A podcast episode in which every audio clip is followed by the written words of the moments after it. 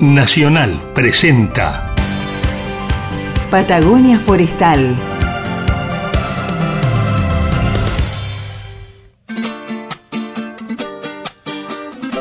Patagonia Forestal, un espacio de encuentro y diálogo para compartir saberes y miradas.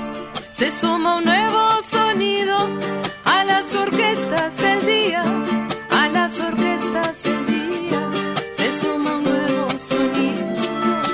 Un territorio de ideas y proyectos con visión de futuro. Patagonia Forestal, un programa del CIEFAP. Patagonia Forestal, un lugar para sentir la investigación, la innovación y el desarrollo.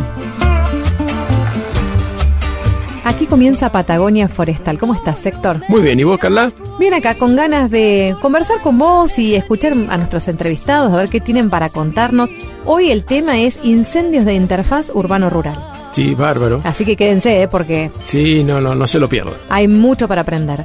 Pero, como todos los jueves, aquí en Radio Nacional tenemos las historias de ciencia en la vida cotidiana. Exactamente. A ver, ¿qué tenés para hoy? Hoy quiero hablar un poquito de cuánto realmente entendemos del cambio climático. Nosotros escuchamos hablar constantemente de lo malo que son para el ambiente los aumentos de temperatura y hablamos de un grado, dos grados, tres grados, pero a mí me da la idea, la sensación de que en muchos casos es como cuando hablas de millones de dólares, que uno No- pierde la escala. no dimensionás. no, no dimensionás de qué se trata. O cuando intentás disfrutar de un vino de 100 o 200 dólares a la botella, cuando estás acostumbrado a tomarte Trabric, Uno tampoco. de 100. Sí, necesitas aprender.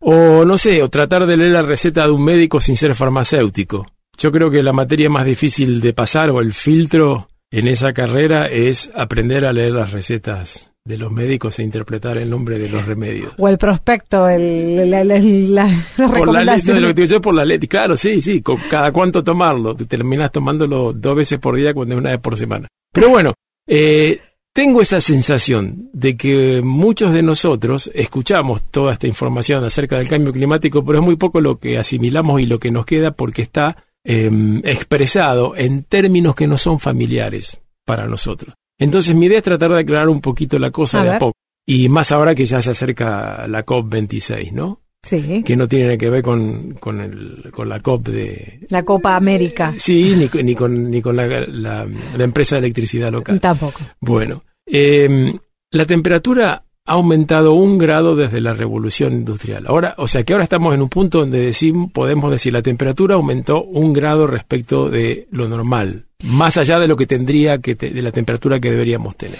Me imagino que muchos se preguntarán, ¿y eso es mucho o es poco? Claro, decís Suena un grado, poco. Un grado, claro, si a mí dicen que hace 20 o hace 21 grados, no me voy a poner una campera eh, si hace 20 y si hace 21 no me voy a quedar desnudo porque voy a tener calor. ¿Qué significa eso? Pero a nivel global, a nivel del planeta, es otro el significado y la manera en que nos afecta tanto a los ambientes naturales como al hombre. Todos los, los lugares se ven modificados, tanto los bosques tropicales como la cima de las montañas, los humedales y lo opuesto que serían los desiertos. ¿Y qué produce este pequeñísimo cambio de temperatura media? Ojo, esto es la media, después los extremos son otra historia. Nos produce olas de calor prolongadas, como la que hemos visto nosotros, las presenciamos normalmente, ¿no? En la Patagonia por ahí no es, no es tan común tener tantos días de 30 grados o, o tanta, tantos días sin, lluvia, etcétera, etcétera.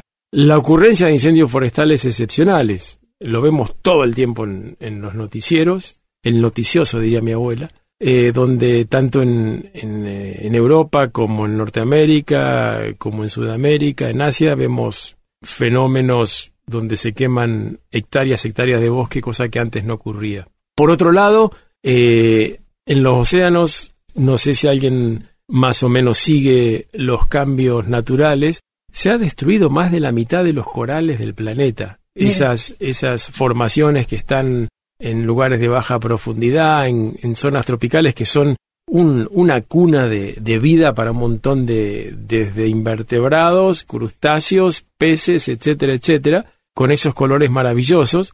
Y eso se llama blanqueamiento de los colares, porque cuando se ponen prácticamente toman un color blanco horrible, así este, da una sensación de un ambiente yermo sin vida muy feo. Si alguien tiene la, la oportunidad de ver algún documental, se los recomiendo. Y esto hace que justamente, como todo está más caliente, los animales, en muchos casos, se hayan desplazado hacia latitudes más altas. ¿Qué quiere decir latitudes más altas? Del Ecuador hacia los polos. ¿Por qué? Si yo estoy en Córdoba y tengo mucho calor, me voy a ir para La Pampa porque con el cambio climático voy a tener las temperaturas que tenía en Córdoba hace unos años. ¿Sí? Para decirlo muy O cortito. sea, van a llegar los monos a Patagonia. Más o bueno, ojo que hemos encontrado varios, este, incluso hasta un oco colorado apareció en, en Buenos Aires este año.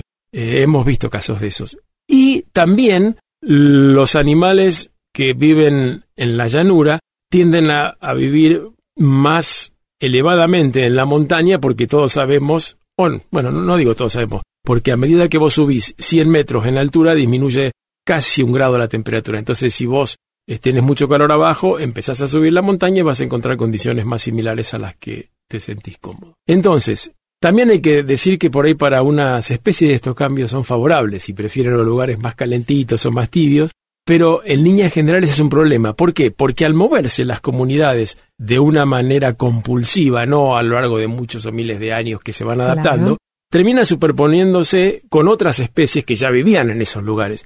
Entonces se arma un zafarrancho. Es como que vos estás en tu casa y no sé, viene una tía con Los toda la familia, norte. los primos del norte y no te vienen a visitar, si vienen a instalar y tienen que, te- claro, tienen que acomodarse en la misma, en la misma habitación, comer juntos, tienen un solo baño, es algo Compartir los recursos. Exactamente. Entonces tu casa se convierte en la vecindad del chavo. Todo lo que produce un grado de diferencia. Estamos Claro, hablando de eso. Claro, y esa es la idea.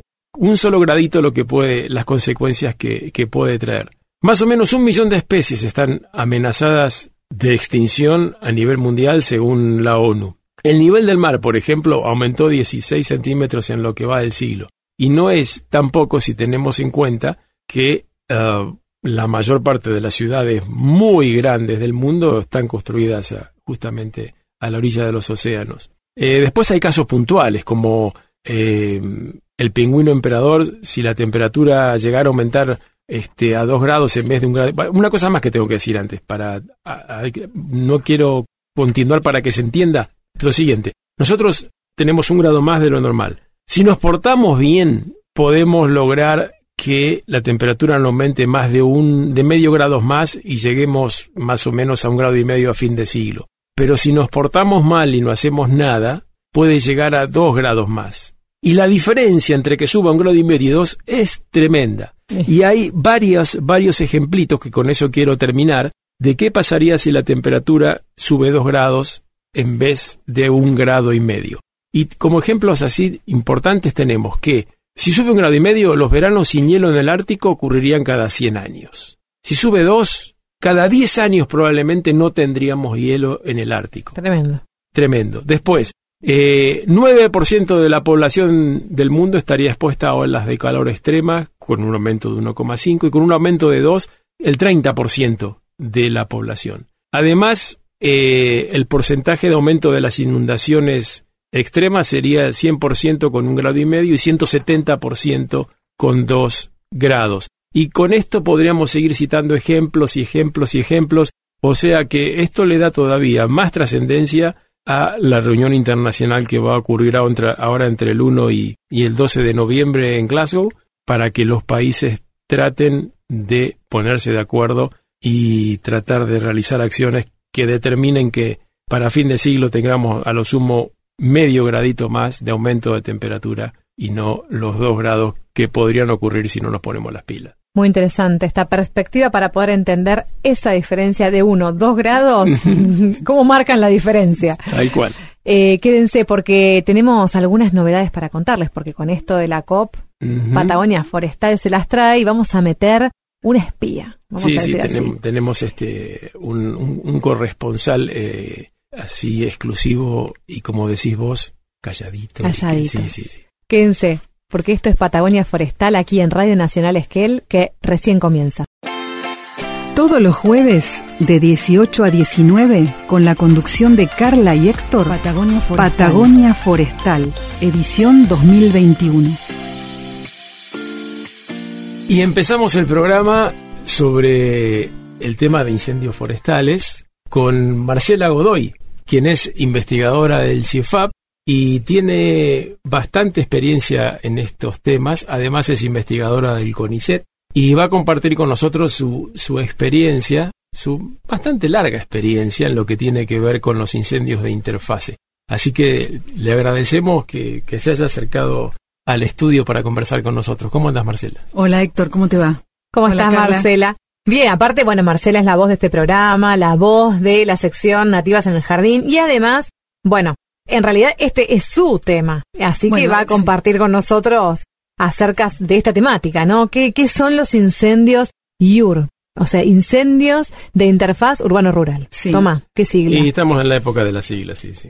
Sí, gracias por la presentación. No sé si no tengo tanta experiencia, pero me gusta estudiar el tema de, de los esto- este tema de los incendios de la interfaz urbano-rural. Este, de hecho, estamos investigando cuál es el, eh, efectivamente la zona, qué superficie ocupa, cuántas personas viven. Eh, bueno, en un área de estudio que va- abarca Esquel, eh, algunas eh, desde Cho- Cholila, el lago Rosario, los cipreses, Trevelin. Estamos estudiando, abarcando esa zona en este Sí, momento. el noroeste de Chubut, básicamente. Sí, en el noroeste de Chubut. ¿Qué son los incendios IUR? Primero vamos a decir qué es el IUR. Claro. Entonces, el IUR es la interfaz urbano-rural, eh, que son las eh, en donde las casas se entremezclan con la vegetación Mm. o las casas limitan con la vegetación a una distancia de hasta dos kilómetros y medio. Y cuando se entremezclan en la vegetación son eh, una cantidad de casas de seis casas eh, por cada 100 hectáreas mínimo. A partir de ahí se considera interfaz urbano-rural, siempre y cuando estén en una matriz de vegetación bastante densa, ¿no? Eso suena a que el riesgo parece como que es alto, ¿no? O sea, El riesgo de vivir en la interfaz urbano-rural en áreas como la nuestra, en zonas como en la Patagonia, donde el fuego es un disturbio corriente, eh, frecuente en, en los- nuestros bosques, en nuestros matorrales, en, en la- los pastizales, es muy alto porque el fuego pasa muy rápidamente de la vegetación a las casas y viceversa también, dependiendo en dónde eh, fue el primer foco de ignición. Claro, ¿de dónde viene? Marcela, ¿algún incendio de interfaz que recuerdes como para poder compartir con la audiencia y algunas características particulares que quieras destacar? Bueno, el primero que me acuerdo es que es el que lo vi, es el de Esquel en el, en el 2020, que fue en los primeros días de marzo, no sé si fue el 8 Sí. o 9 de marzo, en donde tuve la oportunidad de verlo, observarlo y casi vivirlo, ¿no? No estuve en la, en la, en la supresión del fuego, pero sí mm, vi y seguí paso a paso como, como ocurría, ¿no?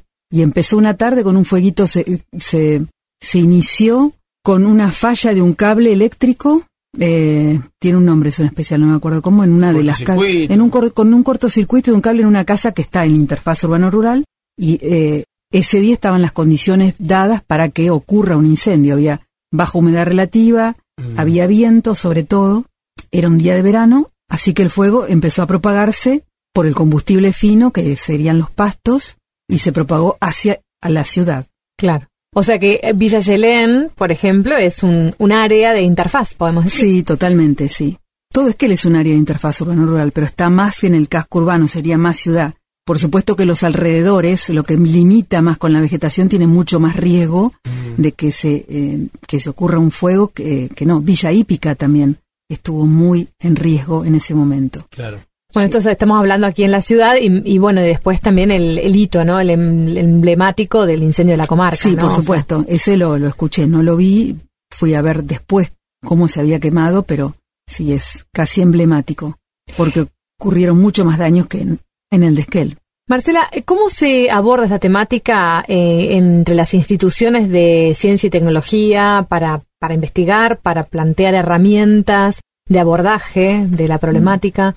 Bueno, no sé en otras instituciones, pero en el CIEFAP estamos armando un proyecto estratégico que mencionamos, eh, ahora me acuerdo, hacia una comunidad adaptada al fuego, cómo gestionar y cómo abordar desde un enfoque integral este fuego para poder llegar a toda la comunidad y también a los gestores forestales y tomar mejores eh, decisiones y decisiones más certeras, como para eh, sa- saber que convivimos con el fuego, que tenemos que convivir, no nos lo, lo vamos a sacar de encima nunca, eh, pero bajar el riesgo y que no haya peligro de vidas humanas, ni de infraestructura, ni de animales. O sea, pensar que el fuego no existe ni va a existir es algo irreal. Es ir totalmente irreal. es una ilusión que no es así. El fuego es un fenómeno físico que cuando se dan las condiciones va a existir. No importa cómo, es algo físico, es un fenómeno físico, nada más que eso. A veces hay fuegos fue- buenos y fuegos malos. Al ser un disturbio natural de muchos ecosistemas, eh, es algo bueno cuando ocurre, aunque nosotros lo veamos como malo, porque tenemos una cuestión cultural muy metida de que el fuego es malo, por una cuestión mm, religiosa también quizás, este, o, o de que se mueren, pero alguna, algunos tejidos o algunos árboles, pero eso es bueno para regenerar el bosque, para regenerar los arbustales, para quemar el combustible que se va acumulando. ¿Y por qué sería, eh, eh, digo, porque el que está escuchando podría decir, bueno, a mí no me parece nada bueno el fuego, eh, en caso de que se acerque a mi vivienda, Por perder supuesto. mis bienes, poner en riesgo mi vida, eh, ¿cómo, mm, bueno, vos hace un ratito mencionabas comunidades adaptadas al fuego, ¿qué significa eso? Eso significa que la- las comunidades o la gente conocen el riesgo en el que están metidos viviendo en un, eh, en un lugar en el que puede haber fuego. Entonces se comprometen y hacen acciones como para bajar ese riesgo y vivir más seguros. Por ejemplo, Marcela, ¿cuál, ¿cómo sería? Por ejemplo, alrededor, alrededor de las casas, tener pasto que esté húmedo, eh, tener poca vegetación, por lo menos en los primeros 10 metros, eh, podar los árboles, eh, tenerlos separados unos de otro, todas esas cosas, hacer las casas con materiales ignífugos, por ejemplo, preferir los techos de chapa o de tejas, de cerámica. ¿Por qué esto? Porque el primer lugar en donde se empiezan a quemar las casas es por el techo, porque las pavesas o las brasas encendidas que llegan llegan al techo primero. Entonces ahí se empiezan a encender. Por lo tanto, es bueno tener los techos limpios, las canaletas limpias, colocar las cenefas donde corresponde. Igual por suerte acá casi que no se hacen techos de madera, son casi todos de chapa o de material, de cemento, ¿no?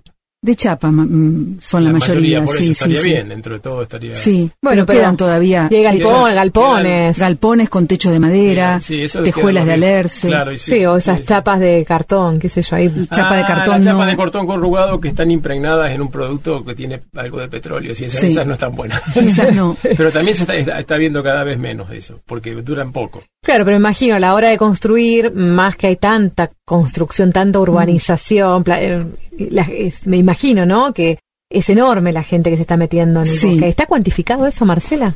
Eh, lo estamos cuantificando. Mm. Todavía no tengo los resultados finales, pero lo estamos cuantificando. Por lo menos para esta zona. Por ¿no? lo menos para esta zona. Está cuantificado para la zona del Bolsón, del Lago Puelo, de Puyén y del Hoyo. Ahora no recuerdo bien los números.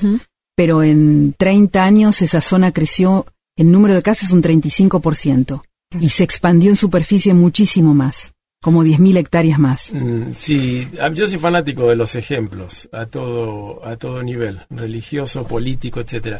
Y uno ve en las noticias que estos incendios de interfase IUR, ocurren en todo el mundo y en todo Sí. el mundo se queman casas, no importa si es un país muy desarrollado o menos desarrollado. ¿Conoces algún lugar en el mundo donde se haya realizado una acción concreta para prevenir los incendios de interfase y esté funcionando fenómeno? O sea, que haya habido, haya habido un incendio, pero el incendio pasó y no les, no les dañó las casas ni... Eh, hay, hay muchos casos distintos. Lo que pasa que eh, como son comunidades adaptadas al fuego, así como hay personas que son únicas, las comunidades también son únicas. Entonces cada una hace los tratamientos que corresponde y hay muchas que se han eh, salvado del fuego, por así decirlo, y otras que no. Así que eso depende de cada comunidad. Esa es una respuesta Eh, para asegurarse el laburo. No, qué No, respuesta no. interesante, porque No, es cierto. Es, es es una- pero- así. Lo que pasa que a, a- a los medios llegan las que les fue muy mal. Algo Claro. llega, pero debe haber alguna buena por ahí emblemática. Habría que buscar. Habría que buscar. No, y quizás también esto, ¿no? Es una problemática, es, mm, bueno, técnica o biológica social. Sí. Entonces, digo, sociedades somos absolutamente diferentes, Sí. nuestra cultura es Sí, diferente. no, no hay dos, no hay dos iguales. y nuestras normas son diferentes. Entonces, quizás entender un poco cuál es la relación de las personas con, con el fuego, ¿no? Y para poder entender, además de las cuestiones técnicas, ¿no? Que ustedes recomiendan. Sí, lo que pasa que se ha visto que hay muchos fuegos pequeños que se apagan enseguida, eso, también en las IUR, pero el 3% de los incendios que ocurren queman el 97% de las superficies. Mm, Entonces sea, lo que sale a la luz son los casos malos. claro. Y como hay eh, en esos fuegos de comportamiento extremo, hay casas que se salvan a pesar del terrible comportamiento que tienen. Sí, por el comportamiento caprichoso del fuego siempre. hay. Sí, no, y, y pa- pa- ¿por qué quema? Quema. Hay casas que se salvan. ¿Y por qué se salvan? Porque esas eh, han tenido su tratamiento como para bajar mucho los riesgos y se salvan. O sea, las casas se salvan cuando hay una buena mm, Un buen previa. Una buena... Trabajo previo. Hay un trabajo previo, hay un manejo previo. Esto que mencionabas Entonces, antes, sí. la limpieza, Sí. el agua, los materiales. Sí, Sí. como un bosque, un bosque podado y raleado tiene mucho menos Sí. chance de destruirse si ocurre un incendio que un bosque sin manejo. Sí, o sea que para mí hay que atacar dos, dos frentes, Frentes. o dos lugares. Uno, la vegetación y otro, las casas y alrededor de las casas. Claro. Hay una, hay una frase que se llama, eh, en inglés, Home Ignition Zone, sería el, la zona de ignición de las casas y que son los primeros 10 metros alrededor de la misma. Por eso eso hay que cuidarlo muchísimo. Si se cuida bien eso y los techos son, no son de madera, son bien ignífugos, el- la, la posibilidad de que tu casa no se queme es altísima.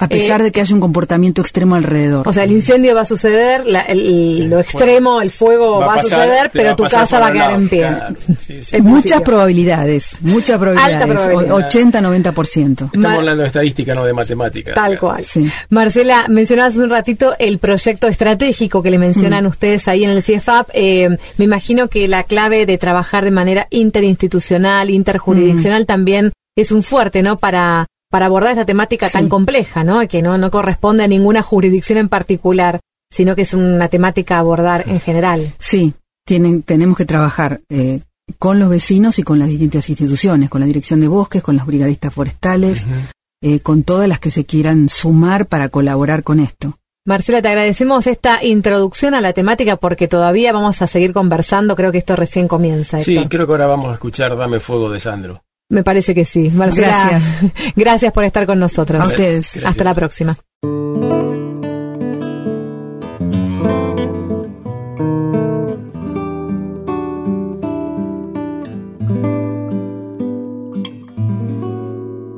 Patagonia Forestal, Usted es el culpable de todas mis angustias, de todos mis quebrantos. Llenó mi vida de dulces inquietudes, de amargos desencantos. Su amor es como un grito que llevo aquí en mi alma y aquí en mi corazón. Y soy, aunque no quiera, esclava de sus ojos, de su amor. No juegue con mis penas ni con mis sentimientos. Es lo único que tengo. Usted es mi esperanza, mi única esperanza. Comprenda de una vez.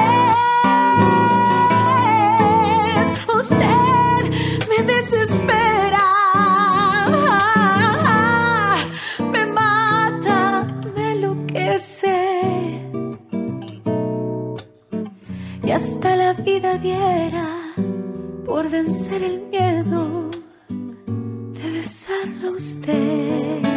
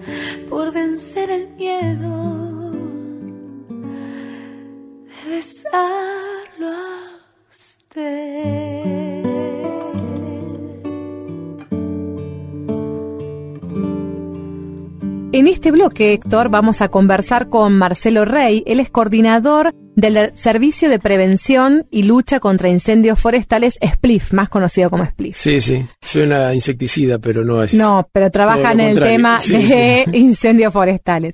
Bueno, vamos a hablar con entonces con Marcelo para eh, conversar sobre este, este tipo de uh -huh. incendios donde interviene eh, la interfaz urbano-rural. A ver qué tiene para contarnos allí en la provincia de Río Negro. ¿Cómo estás, Marcelo? Hola, buenas tardes, ¿cómo están ustedes? Bien, muy bien. Acá ahondando sobre este tema, ¿no? Uh -huh. Que para muchos es quizás desconocido en cuanto a sus términos, ¿no? En cuanto a la forma de nombrarlo. Y acá conversábamos con Héctor cuando preparamos este programa, justamente que hay un hito o algo que, digamos, que se instaló en los medios, que fue el, el incendio en la comarca, ¿no? Ahí en el límite entre la provincia de Chubut y Río Negro. Eh, bueno, ¿cómo, ¿cómo visualizás vos este tipo de, este evento, no? Sí, como vos decís bien, un hito, si bien antes también habían ocurrido en ese lugar incendios de interfase, pero sí por, la magnitud hubo pérdidas de, vidas humanas, de muchas viviendas, eh, más allá de, de, la vegetación no circundante. Pero sí, fue un hecho trágico eh, que, bueno, nos conmovió a todos los que vivimos en, en esta parte de, de, la región, ¿no? Eh, son incendios denominados de interfaz, donde las viviendas se encuentran rodeadas de vegetación. Particularmente este incendio, cual vos haces mención, se dio eh, un día de, después de, de varios días sin precipitaciones, eh, altas temperaturas y particularmente un fuerte viento. Eh, se dieron todas las condiciones para que se produzca este, este incendio de. También, digamos, sin duda también contribuye el, el cambio climático que hace que tengamos cada vez temperaturas más extremas y olas de color más prolongadas, ¿no? Sí, desde ya hay una situación global que por supuesto nos afecta a todos. Hemos visto durante este año incendios en el mundo en lugares que no, no eran comunes, uh -huh. eh, altas temperaturas en distintos lugares del planeta eh, y la condición actual particular en, en Patagonia de, de, sequía. ¿no? Uh -huh. eh, si a esto le sumamos que tenemos pronósticos que coinciden que vamos a tener para el verano temperaturas por encima de lo normal y precipitaciones por debajo de lo normal, claro. y si a esto sumamos la temporada turística que se espera que va a ser muy buena, mm. entonces, bueno, estamos eh, ante una situación compleja. Sí, como que vas a tener días de, de poco sueño este verano probablemente. cortas horas de cortas noches. Marcelo, ¿qué valor tiene eh, la detección temprana ¿no? En, en, este tipo de incendios? En todo incendio, cualquiera sea. Es fundamental la detección temprana y el ataque rápido. Uh -huh. Eso es lo que evita que un incendio o un foco se transforme en un gran incendio. Eh, en eso, bueno, las provincias patagónicas se están trabajando fuertemente, junto también con la Nación, en la instalación particularmente de cámaras. En los últimos años han dado buen resultado en la instalación de cámaras en lugares estratégicos. Y después, la, bueno, la buena comunicación, que es ya buena fundamental para que las brigadas actúen rápidamente. Así que bueno, en eso estamos en esta época del año, ¿no? Preparándonos, incorporando personal, eh, realizando capacitaciones, charlando con los vecinos, particularmente de estas áreas que hablábamos de interfase, los lugares más críticos, se hacen recorridos, sí, se habla con ellos, se realizan uh -huh. algunas obras también. Uh -huh. Uh -huh. Las cámaras reemplazarían un poco a lo que eran las famosas casillas elevadas con gente que miraba si veía humo por algún lado y avisaba que se producía el incendio, ¿no? Exactamente, sí. En algunos lugares todavía hay, también eh, porque coincide con lugares donde hay eh, refugios de montaña, lugar, o lugares estratégicos donde no tenemos todavía cámaras, sí, están, están los torreros que cumplen una, una muy buena función. Eso implica que tiene que haber gente también mirando las cámaras todo el tiempo. Sí, por supuesto, sí, mm. las cámaras están y no hay, eh, no hay personal que esté, esté sí, mirando eh, no, esto no, no funcionaría. Mm, ¿Qué trabajo? Si no estar todo el tiempo mirando a ver si aparece un humito, bastante aburrido, por cierto, debe, tiene lo suyo. Sí, sobre todo, en la, sobre todo en, en horario crítico, ¿no? Claro. Eh, uh -huh. Muchas veces sabemos que los incendios ocurren a partir de, de la tarde, durante cierto horario, uh -huh. entonces eh. se, se, refuerza la atención en, en, ese momento. Pero sí, los radiooperadores tienen ahí eh, adelante de las cámaras. Así Doble que, función. Evidentemente, sí. ¿Trabajan sí, sí. con cámaras y también con el Fénix eh, 3D? ¿Tienen ahí ustedes operando? No, ¿El en este no? momento, eh, no, en este momento no está operando porque ha tenido un inconveniente. Eh, ustedes saben que eh, la tecnología en los drones ha avanzado muchísimo y estamos ahora a la brevedad adquiriendo drones. Pero sí, el trabajo del dron es muy importante, eh, tanto en la prevención como también en, durante la ocurrencia del incendio. ¿no? Sí, buenísimo. Decías, mencionabas recién el diálogo con, con los habitantes, ¿no? Con quienes residen en estas zonas de interfaz. Eh, Bueno, cu- ¿cuál, es tu visión, ¿no? De esa relación de, de los habitantes eh, con esto, este medio tan particular. No, bueno, a ver, eh, es un aprendizaje que, que lleva tiempo, ¿no? Eh, la, prevención y todo en casos traumáticos como este que ocurrió, ¿no? Acá en la comarca. Pero más allá de eso, me parece que es una construcción eh, que lleva tiempo, ¿no? Desde, en algunos casos, los niños, por eso nos parece importante trabajar con, con los chicos desde el nivel inicial. eh, y ya con los adultos, eh, con estas visitas que te contaba, en donde bueno se charla con los vecinos, con los pobladores, eh, eh, se trata de inculcar esto de, de la toma de conciencia a nivel individual, ¿no? Que lo que tiene que hacer cada uno para proteger su lugar. Eh, si no hay este vínculo eh, con, con el poblador, eh, uno puede tener todo el equipamiento, toda la tecnología del Ujú. personal y, y esto no funciona. Eh, es fundamental que, que cada vecino haga cosas que no son muy complejas, que hacen a, a la protección de, de la vida y de cada vivienda, ¿no? Esto de la limpieza, todo lo que todos sabemos eh, que la- los servicios no Eh, permanentemente están difundiendo en cuanto a eh, proteger la vivienda, limpieza de 10 metros alrededor del lugar, las podas, eh, la- los raleos, ¿no? El contacto de la vegetación con, con las chimeneas, con los tendidos eléctricos, ¿no? Sí. Recordemos que el incendio hubo en Colombinas comienza en un tendido eléctrico. Eh, digamos, por más que la- lo que hay que hacer es relativamente sencillo y, y tenemos claro que es necesario, eh, no está en la cultura por ahí, hay que esperar o tratar de que se incorpore como algo normal, natural y, y cotidiano para que para que realmente... Ujú. Eh, pues digo que eso lleva un proceso, ¿no? En donde el trabajo, me parece, de los organismos de, de gobierno es tiene que ser permanente. Yo siempre cito acá en la zona de- del Bolsón el tema de eh, los permisos de quema, ¿no? Durante la época que ya terminó la quema, ¿no? Pero la gente ya se ha acostumbrado, Mm. entonces eh, es algo que lo tiene incorporado, tiene que solicitar el permiso de quema, quemar en la época que corresponde, y, y si ve que un vecino no lo hace, bueno, inmediatamente se habla con el vecino, se lo, en algunos casos se- directamente se, se hace la denuncia en el split. Digo, todas esas cosas eh, preventivas eh, requieren de siempre de tiempo. Exactamente, como decías, el trabajo interinstitucional, pero además eh, intersectorial, ¿no? Entre los propios ciudadanos, distintas agrupaciones Sí. de la sociedad civil. Bueno, para ir cerrando la nota, me gustaría, mm, digamos, tu visión respecto a esta frase, comunidad adaptada al fuego. Ah, me mataste. ¿Qué significa comunidad adaptada al fuego? Muy es moderno eso. muy moderno el concepto. Sí, puede ser una comunidad vegetal o puede ser una comunidad de personas, ¿no? Ya ahí tenés dos acepciones prácticamente. Bien. todos juntos, eh, porque siempre las personas están con, Es verdad, rodeada, rodeada de vegetación. Tal cual.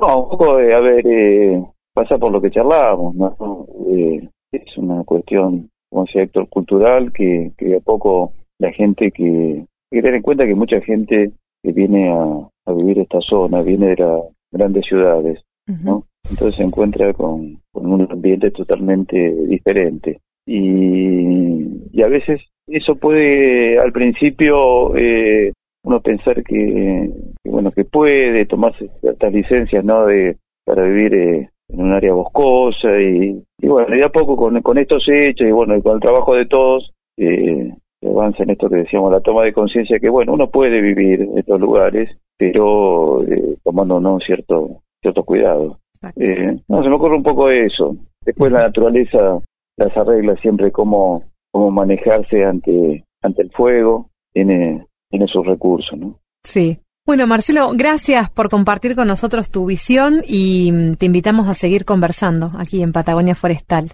bueno un saludo muy grande a ambos y cuando quieran seguimos charlando un gusto escucharte, Marce. Hasta la próxima. Chao, chao Adiós. Conversábamos con Marcelo Reil, él es coordinador del SPLIF eh, allí en la provincia de Río Negro. Y quédense porque todavía tenemos mucho más para contarles sobre incendios de interfase urbano-rural.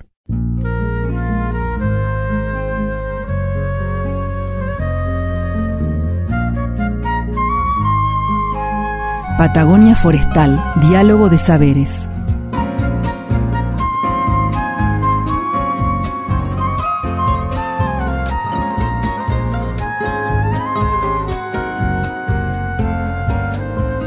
Para decidir si sigo poniendo esta sangre en tierra, este corazón que bate su parche solito y nieblas para continuar caminando al sol por estos desiertos, para recalcar que estoy viva en medio de tantos muertos, para decidir, para continuar, para recalcar y considerar, solo me hace falta que estés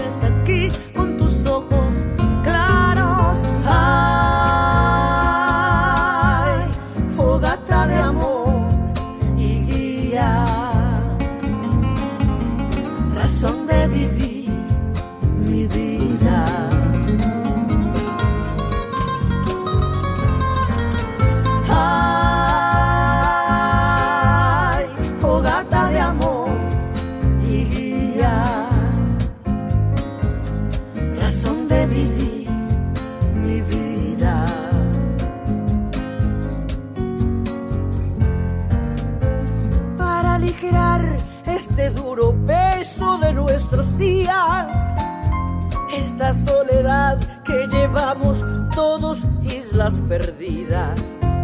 Para descartar esta sensación de perderlo todo. Para analizar por dónde seguir y elegir el modo para aligerar, para descartar, para analizar y considerar. Solo me hace falta que estés aquí con tus ojos claros.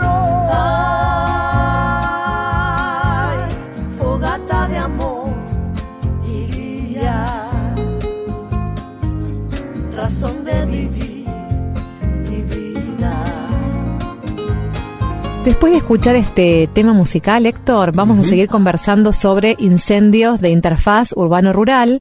Eh, hoy abrimos el programa con la voz de Marcela Godoy, que ella nos contaba sobre cuestiones más de, de qué significa ¿no? este tipo de incendios, eh, cuestiones de prevención. Mm, Después conversábamos con eh, Marcelo Marcelo, Rey, exacto, quien nos daba su visión desde la provincia de Río Negro y bueno, cómo se preparan para eh, la próxima temporada y además, bueno, cómo es el proceso eh, para enfrentar estos desafíos con la comunidad, ¿no? Sí, la prevención y cómo tratar de que la gente tome conciencia de las tareas que hay que realizar en, en la casa para prevenir eh, los daños por el fuego. Exacto. Y en este bloque vamos a conversar con Marcos Barría, él es jefe de operaciones del SPLIF, también del mismo servicio de prevención de eh, lucha contra incendios forestales, allí en la provincia de Río Negro. Vamos a hablar con el, con el que pone el cuerpo, el de infantería. Las manos en la masa. Sí, tal cual. ¿Cómo estás, Marcos? Hola, ¿qué tal? Bien, bien, bien por acá, acá andamos, Bueno, esperando la llegada de una nueva temporada. bueno, me imagino Es que una buena actitud. Una- es una buena actitud, tal cual. Pero bueno, queremos conversar con vos acerca de tu experiencia, ¿no? De este tipo de eh, trabajo frente a incendios de estas características, donde la, digamos, además de la cuestión de la naturaleza, del ambiente, eh, bueno, intervienen las personas, las urbanizaciones. Contanos sobre esa experiencia o alguna situación en particular que, que pueda hacernos referencia a este trabajo de tu parte. Sí, bueno, mira, eh, es bien especial porque lo que me ha pasado a mí personalmente, eh, alrededor de 18 años que ya estoy trabajando en incendios y siempre me ha tocado trabajar en grandes incendios, pero nunca en tanta afectación de vivienda como ocurrió en esta temporada pasada. Sí. ¿Vos estuviste en, eh, trabajando en el mm, incendio de la comarca? Sí, sí, sí. Este, más que nada en los, en los, en los fuegos que tuvimos del lado de Río Negro, pero sí, eh, me tocó trabajar en todos los incendios acá de la comarca del año pasado. ¿Cuáles son los principales desafíos ¿no? que se enfrentan en esas situaciones? Bueno, mira, este, lo que ocurre es que al encontrarte en los incendios, como te decía, siempre trabajando netamente forestal, cuando ya pasas a una situación de, de interfase, juegan muchos factores que complican realmente todo, ¿eh? la presencia de, de personas, de vivienda, viste, con materiales mucho más combustibles. Por ahí nosotros siempre abocados a forestal, por ahí este, no tratamos tanto a el tema de que es algo que nos está preocupando a nosotros, de cómo intervenir a la hora de que el fuego llega a una vivienda y tener que defender esa vivienda, ¿viste? Claro. Es algo más complejo que nosotros desde el despliegue estamos abordando y queriendo tener mayor conocimiento sobre esa eh, temática que es el, el ataque o defensa de una estructura. Marcos, y mm, me imagino que hace muchos años trabajas eh, en esto. ¿Hace cuántos que trabajas ahí en el Sí, como te decía al principio, sí, alrededor de ya 18 años trabajando en, Ah, en. O sea, has visto situaciones varias. Sí, sí, sí, sí, sí, sí. Y bueno, este, esta temporada pasada fue eh, realmente compleja lo que vivimos y también una experiencia que hay que valorar y, y aprender sobre todo. Bueno, y justamente eso sobre el aprendizaje, ¿no? Que me parece que es lo más valioso para poder aplicarlo, digamos, en adelante.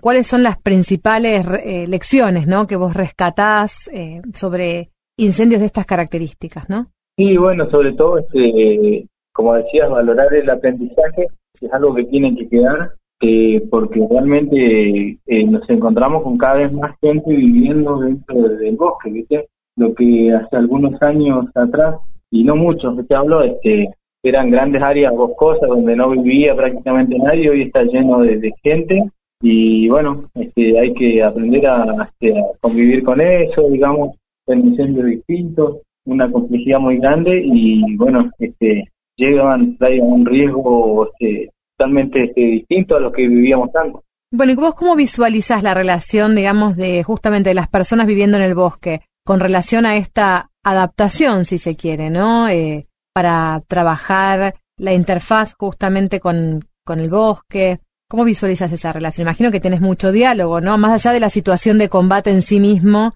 eh, en la previa o en lo posterior. Sí, nosotros justamente me ha estado tocando participar en algunas reuniones con vecinos y como nunca antes se nota la preocupación de la gente, ¿viste? Que querer saber un poco más, estar este, más atento al momento en que se produzca un fuego, cómo defender la vivienda y esas cosas que realmente este, están ocurriendo ahora, este, justamente es que ya tenido. Si tuvieras que pensar en una situación dramática o por ahí la peor que tuviste, que te tocó vivir, digamos que, no sé, que te hayas lastimado, quemado, que hayas tenido que atender a alguien, o qué anécdota nos contarías como para dejarnos ver eh, lo que significa tu tarea de brigadista. Bueno, situaciones de riesgo muchas, pero uno, digamos, con la experiencia que tiene, que ya sabe que hay un momento en el que este, hay que replegar y, no queda otra, ¿viste? Esa es una, una norma para nosotros que todo el mundo tiene que saber este, ¿En qué momento? aplicar en el momento que corresponda. Te entiendo. Este, Ujú. eh, se, se defiende en ese sentido, primero este, la vida de las personas, ¿viste? Sí, Los bienes, bosque. está perfecto. Y después de, digamos, de vivir esas, esas situaciones, esas imágenes que imagino no, no se te borran, ¿no? Eh, quizás qué recomendaciones mm, les darías a los vecinos, a quienes están escuchando este programa, para bajar, digamos, el, el riesgo eh, llegado el fuego, ¿no? Aproximándose el fuego. Bueno, sí, es lo que dialogamos con los vecinos, este, ya está como este, grabado, ¿viste? Eh, en un cassette le decimos a todo el mundo lo mismo, cassette es un poco antiguo, pero este, nosotros siempre decimos a las personas, las recomendaciones son siempre las mismas, ¿viste? Al, al visualizar un fuego, un humo, lo primero es llamar a los servicios de emergencia, después eh, eh, estamos también tratando de que la gente, este, es inevitable que este, se acerquen, digamos, a tratar de, de poder combatir o frenar el fuego hasta que nosotros los servicios de emergencia lleguemos. Este, eh, la gente le decimos por ahí, este, si tiene agua siempre es el elemento que más nos ayuda a combatir el fuego. Bueno, después tenemos la tierra, viste a través de la sofocación o eliminar el combustible. Todo esto es importante que la gente este, vaya entendiendo también este, cómo se hace y este, el uso de las herramientas, a veces tenemos herramientas de corte, este, primero la seguridad, después este, estar atento cuando trabajamos con más de, de un vecino, ¿viste? Que si vamos a tener que tirar un árbol, digamos, que no caiga sobre alguna persona, no obstruir el camino y ese tipo de cosas.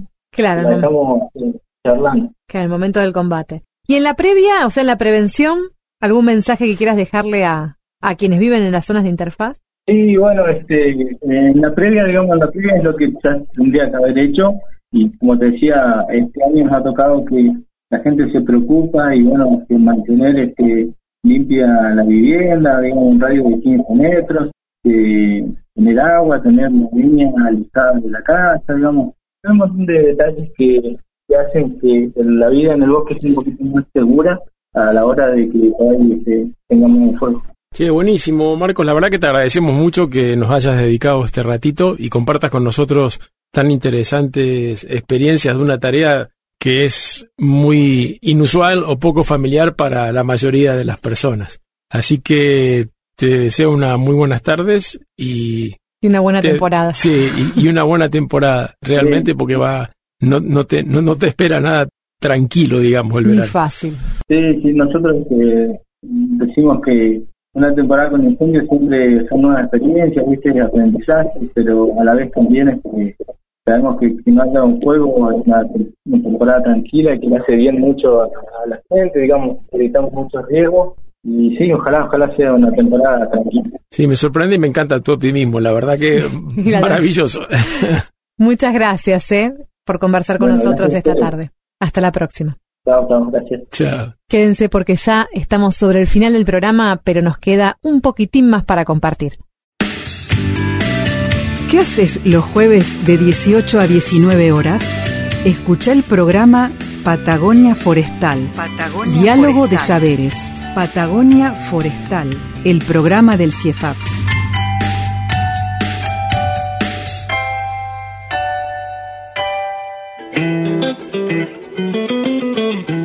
Bueno, y llegamos a, este último bloque y vamos a tener el, placer de, de entrevistar por unos minutos a Catalina Gonda. Cualquier coincidencia con los adjetivos es pura casualidad. Eh, ella es bióloga, se recibió en la UBA y por esas circunstancias de la vida, en este momento está nada menos que en Inglaterra preparándose a participar en la COP26, que es la próxima cumbre internacional sobre cambio climático. Así que bienvenida. ¿Cómo es que, fuiste a parar? ¿Cómo es que estás ahora ahí en Inglaterra participando de la preparación de este evento tan importante? Bueno, primero que nada, muchas gracias, Bocha, gracias, bueno, a todo el equipo de, la radio.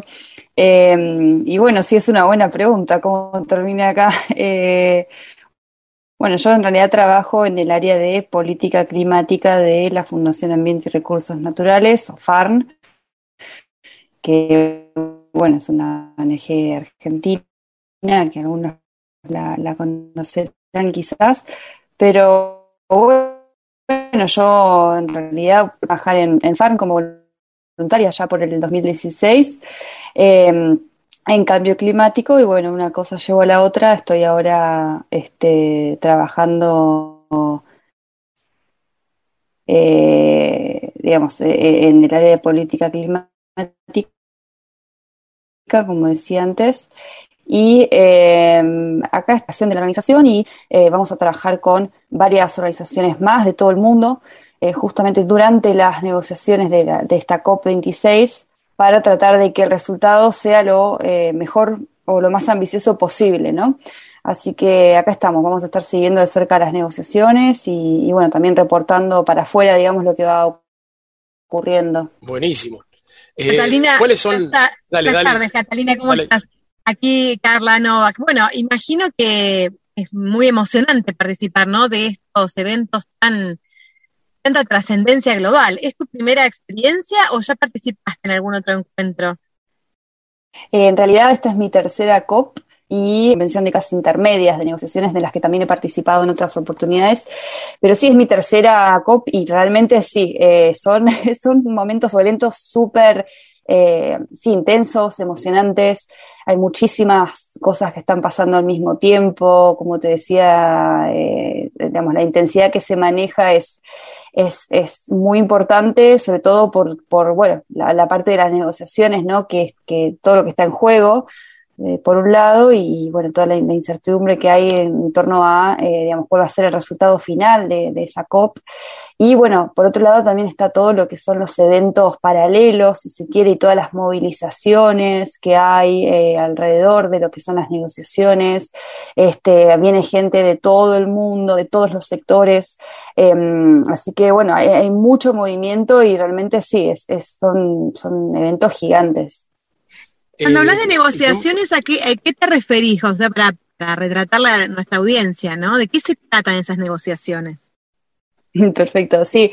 Bueno, las negociaciones eh, que estamos hablando son las negociaciones de Naciones Unidas, ¿sí? De, de, la Convención Marco de las Naciones Unidas sobre el Cambio Climático, que es decir, que todos los países que, que son parte de esta Convención Marco se reúnen en cada año este, en estas COPs a eh, avanzar justamente estos temas de gobernanza climática global, que puede sonar súper así general e incomprensible, pero a lo que se refiere, digamos, es que em, se negocian, por ejemplo, eh, como, por ejemplo, se negocian en primer lugar tratados como lo que fue el, protocolo de Kioto, el, bueno, el más reciente acuerdo de París ahora, eh, y em, más allá de, esos de esos acuerdos grandes, digamos, que se, que se negocian bajo la convención, se negocia también su implementación, ¿no? Y se negocia cómo los países van a estar eh, implementando, digamos, sus políticas climáticas a nivel nacional,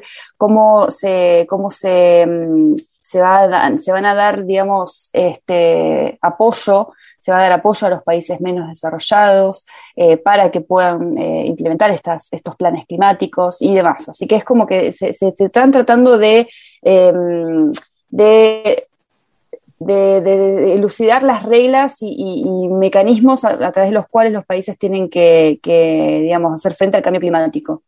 Excelente. Eh, Carla, yo le, le, quería preguntar si en general, por el ánimo que ves de los distintos países, los representantes, etcétera, las cosas vendrían bien, complicadas o mal. ¿Qué, sensación tenés? Ah, bueno, viene complicada esta COP porque, bueno, hay un, digamos, esta, esta COP está inmersa en lo que es un contexto de pandemia global, en la que, bueno, también vimos que la pandemia eh, demostró que hay un nivel de cooperación internacional muy eh, eh, bajo, digamos, muy, muy, debilitado. Exacto.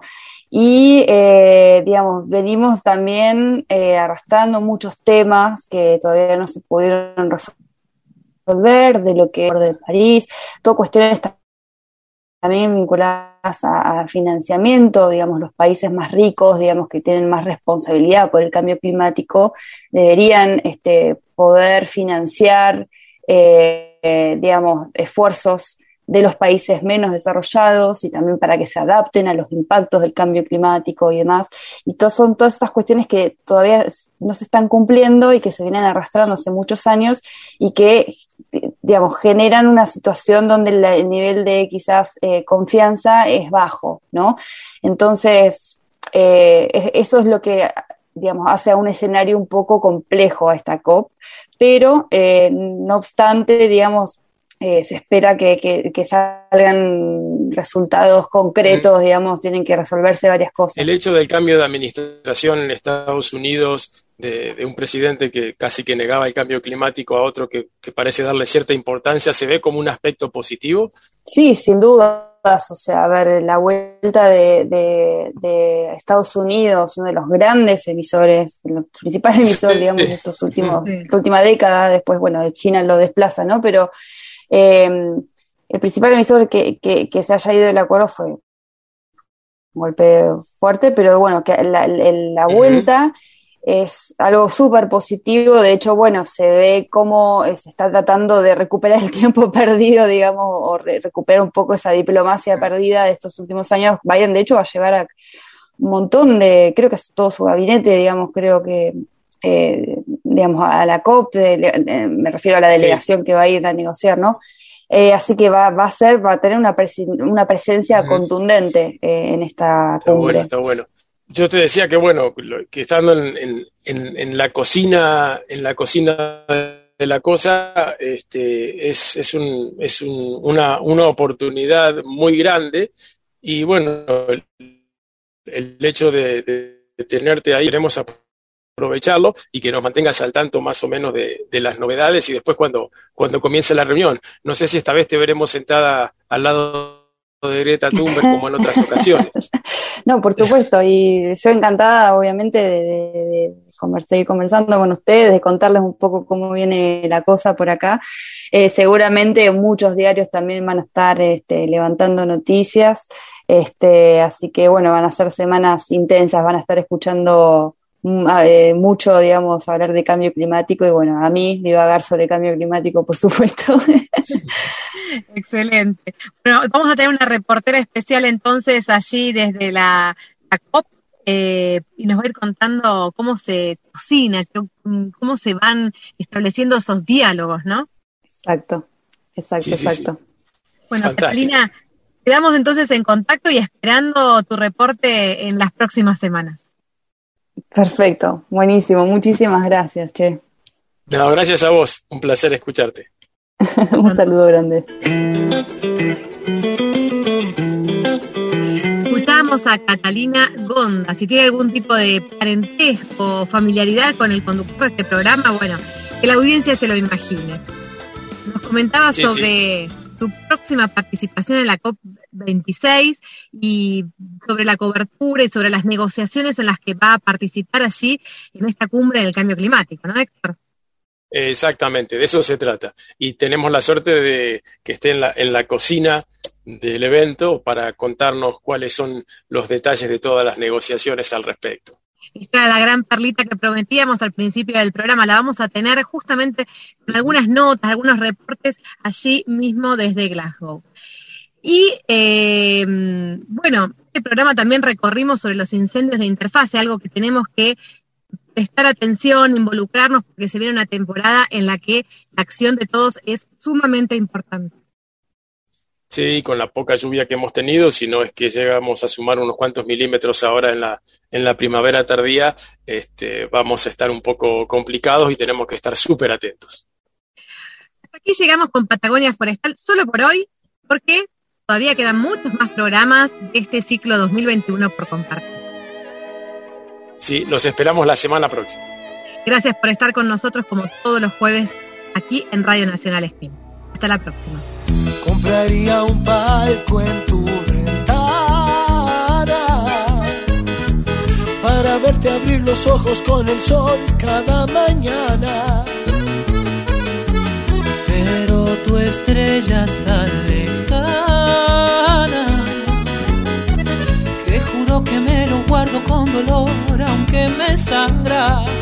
El corazón, cuando te tengo al ladito hay explosión, una simbiosis tan perfecta en la ecuación, pero sé bien que ni me prestas atención.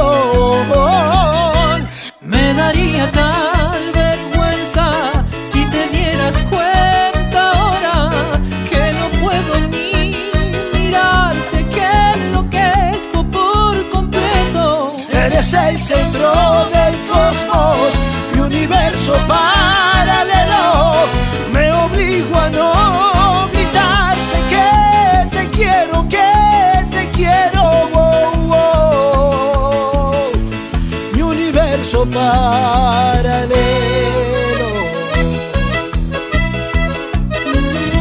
Seguinos en nuestras redes sociales y escucha los podcasts de los programas.